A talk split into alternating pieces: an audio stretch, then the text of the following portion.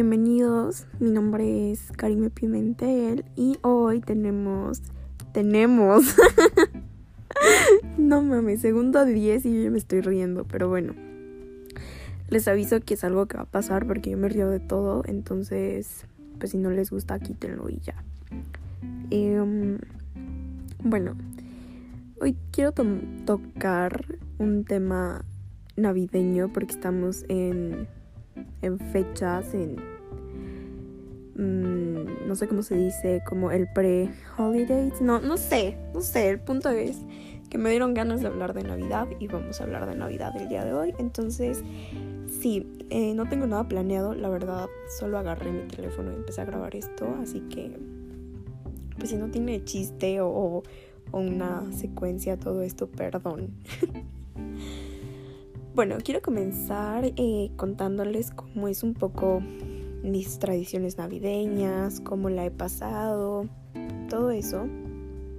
Este, bueno, para empezar, eh, todo eso de los juguetitos y esas cosas, voy a englobar muchas cosas porque sabemos que cuando hablamos de Navidad automáticamente viene a nuestra mente como Día de Reyes y Año Nuevo. Entonces, pues en mi casa se festejaba Día de Reyes. Reyes era quien te traía los juguetes. Yo sé que hay como muchas culturas de que puede ser el niño Dios o que eso me da mucha risa. No sé por qué. Eh, o, o puede ser también Santa Claus, que es muy común. Entonces, a mí me traían los reyes, hasta la fecha, pues me traen los reyes, nada más que ya sé quiénes son. Pero bueno, empezando por ahí, de que cómo me enteré todo, todo este secreto detrás de la magia.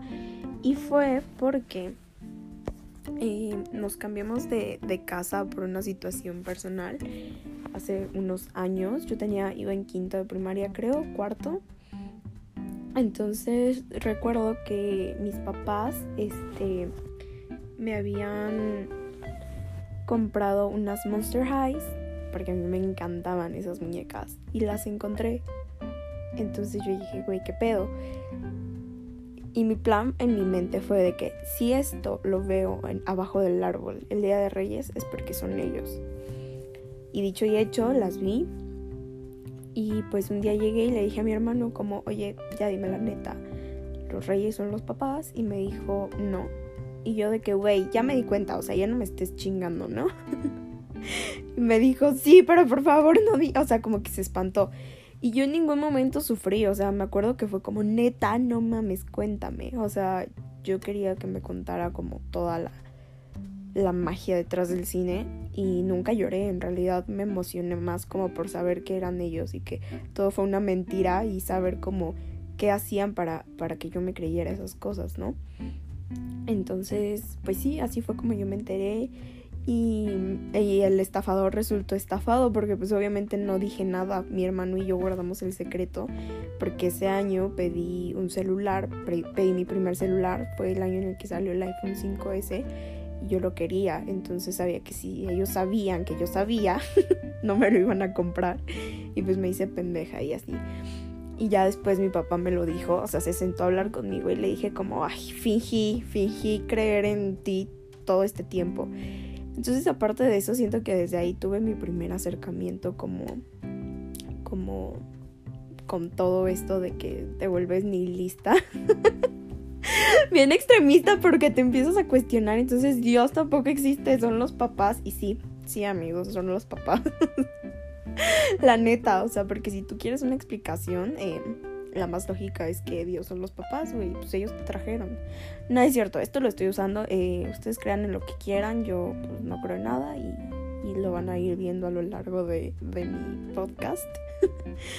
pero, pero sí, esa fue la, la manera en la que yo me enteré. Entonces, ah, bueno, en Navidad Santa Claus me traía dinero, era bien aburrido. Santa Claus me traía dinero. Un día le pedí una fábrica de empanadas, mi alegría, y no me la trajo el pinche Santa. Y pues me decepcioné muchísimo. Dije, güey, qué chafa. Y, pero solo me traía dinero. Entonces, bueno, o sea, ya ahorita que lo entiendo es porque lo bueno se venía en Día de Reyes, porque mis días de Reyes fueron los mejores del mundo. Fui como hija única en un tiempo de mi vida y no porque mis hermanos no hayan existido, sino porque en este tiempo yo me acuerdo que mis hermanos ya eran grandes, entonces ellos eran como los duendes de mis papás, o sea, los duendes de Santa, no, no, eran ya como, ya no les traían nada, en realidad solo pues les compraban cosas y así. Y mis hermanos, medios hermanos, todavía no existían. Entonces hubo un tiempo en el que solo me traían a mí los reyes. Y pues tener papás separados, para los que tienen papás separados, saben que, que es como un privilegio. Tiene sus pros y sus contras. Y un, un pro es que ahora son como, no son gastos unidos, sino como gastos separados. Entonces juntaban gastos ambos y me compraban un chingo de juguetes, o sea, llegué a recibir hasta 22 juguetes, me llenaban la sala, o sea, la sala estaba repleta de juguetes y solo para mí y el o sea, todo era mío. Yo viví una fantasía, la neta, mis papás se se, se volaron, aparte me traían cosas bien chidas, todo lo que yo pedía, ahí estaba tuve el microornito, tuve la cocina, por eso soy como soy. Nada, no es cierto, saben que soy bien X, pero... Em, pero sí, eh, tenía unos días de reyes y después de eso el capitalismo lo teníamos muy presente porque nos íbamos a presumir nuestros juguetes a la sede de nuestra abuelita, o sea, su casa. Y y pues ya ahí todos los primos llevaban su juguete más chingón y era competencia de, ver a quién querían más los reyes y pues yo ganaba. no, ya, me estoy viendo bien... No, o sea, estoy jugando con todo lo que estoy diciendo. O sea, sí es cierto, pero, pero no llegábamos en ese plan. Éramos niños, no, no nos importaba.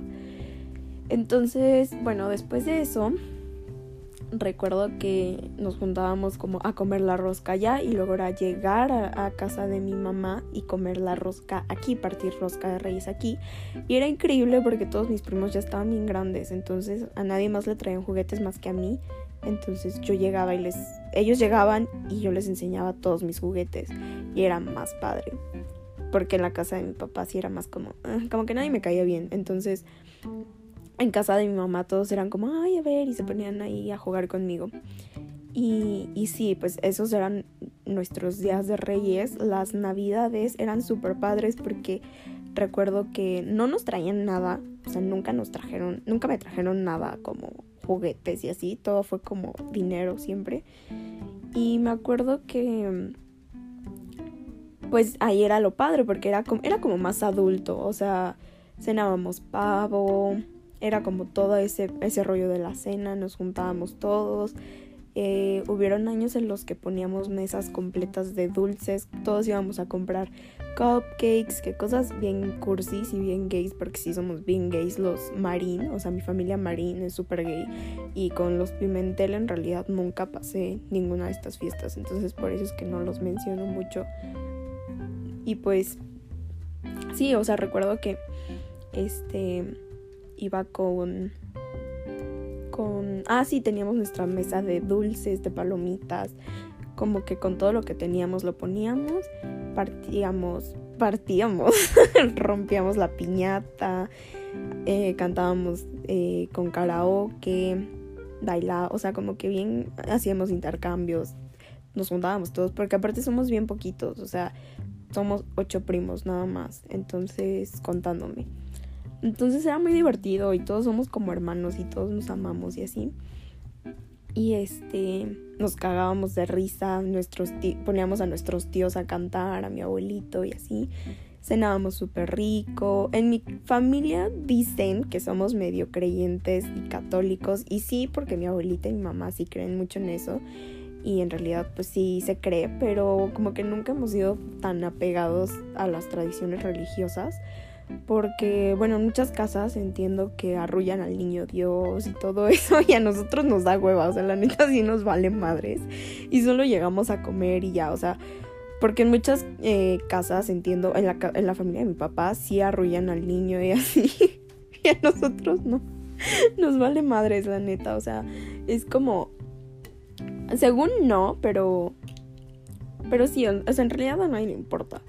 Y, es como que ni siquiera, ni siquiera festejamos de que es el cumpleaños de, de Diosito y eso. O sea, sí es como de que, güey, nada más para comer pavo. O sea, Navidad, pavo. Y este. Y ya, eso es lo que, así, lo que hacíamos de Navidad, Año Nuevo, pues en realidad eh, lo pasábamos con mi papá todos los años nuevos. Y pues era algo medio X, la verdad. Eh, era de que comer uvas, el abrazo, Solo un año lo pasé con, con mi mamá por una situación que estuvo fuera de nuestras manos y no se festejó el año nuevo con mi papá, entonces lo pasé con mi mamá y fue un año nuevo bastante nostálgico porque vivimos una situación muy fea en la que, eh, pues bueno, una situación horrible y nos la pasamos llorando ese año nuevo salimos a hacer la chingadera de las maletas, de que sales a caminar con maletas en mano para viajar mucho. Yo no creo en nada de eso, no creo en las tradiciones, no creo en los rituales, no creo en el horóscopo, no creo, no creo en Dios, no creo, o sea, en absolutamente nada. creo en mi mamá y ya. Y este... Y funcionó, o sea, funcionó, llevándome a mí a la mera de que ahuyenta todo eso. Este, sí funcionó. Eh, ese año viajamos muchísimo y justo mi mamá y yo, mi mamá y yo íbamos enfrente de, o sea, iba mi hermano y mi prima atrás, mi mamá y yo íbamos enfrente y viajamos muchísimo, ella y yo. Nosotras nunca viajábamos solas y fuimos a, a recorrer toda la ruta maya. La neta sí nos fue muy bien. Entonces pues háganlo ahí a ver qué, qué tal. Eso fue el, el, año 2018 para el 2019 que viajamos muchísimo. El, el, año nuevo del 2019, la neta, ya ni me acuerdo qué hicimos. Ah, sí, estábamos en Cancún justamente y no hicimos nada, nos quedamos en el hotel porque, pues, otra historia, otra historia. Pero pues sí, nos quedamos en el hotel encerradas y pum, este año no salimos para nada y teníamos muchos viajes planeados para este año, todos se cancelaron, entonces pues sí. Em, no he nunca he hecho como otras tradiciones. Antes sí era bien cursi y hacía de que mi lista de, de deseos, de que me voy a meter al gym y voy a poner bien buena y tenía 10 años.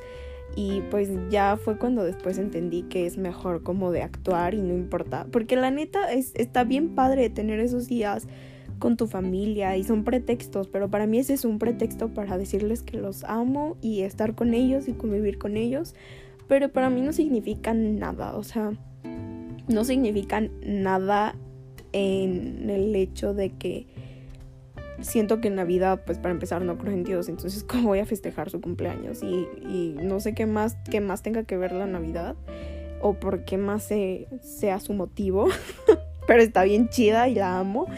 Y Año Nuevo también siento que es una pendejada porque, o sea, no una pendejada, está, está padre, ¿no? Pero te pones muy nostálgico en estas fechas de que, güey, quieres un novio o quieres algo. Y la neta, o sea, siento que es como, güey, es cualquier otro día del año. Nada más está cambiando de que un número, pero en realidad estás viviendo igual. Y de que todos se ponen como, como como que ese segundo en específico, es como lo que yo veo, como ese segundo en específico no tiene nada de especial, pero pues sí, o sea, yo lo digo así y en el momento sí me da como la nostalgia y de que, ay, qué bonito, un año más. Y es eso, es como tiempo contado o, o ver como la dimensión del tiempo, pero en realidad siento que en cualquier otro día del año te puedes poner las pilas o como no tienes que esperarte a año nuevo, eso es lo que quiero decir, como no tienes que esperarte a que sea año nuevo para hacer algo por ti para poder cambiar tus hábitos, para poder ser mejor persona, para poder decirle a alguien que lo amas. Es un pretexto increíble, créanme.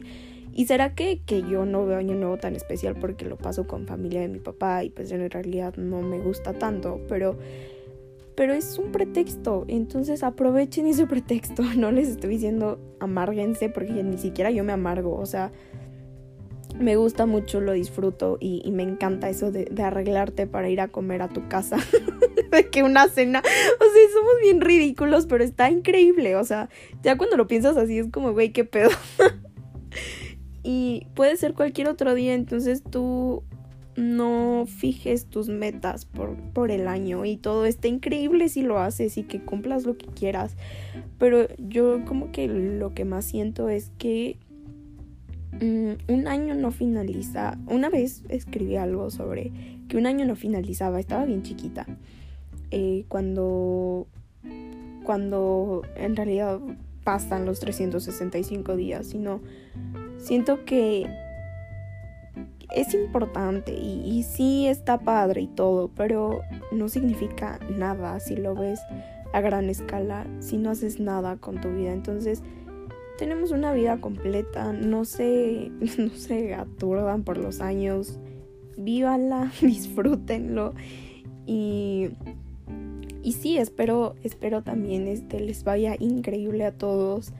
De verdad, este año fue grandioso para mí, pero yo sé que fue muy difícil para todos en general. Este, yo lo viví desde un lado muy privilegiado, la verdad, porque pues no me faltó nunca nada y, y aprendí a valorar muchísimo más, a, a conocer más a mi familia. Ya los conocía porque nosotros somos de por sí ya muy cercanos, pero yo sé que no estoy hablando como en una posición, estoy hablando en una posición más bien eh, muy, como lo dije, privilegiada y no por, sino más bien, o sea, pues sí, el conjunto de, situaciones que me hicieron estar muy cómoda en mi casa, aquí nada más pasándola, que aunque digan que es difícil, eh, que la salud mental y todo eso, yo es algo, o sea, sí es algo por lo que pasé, de que me dieron pues cosas horribles que ya les contaré un poquito más adelante, pero ya les contaré. este.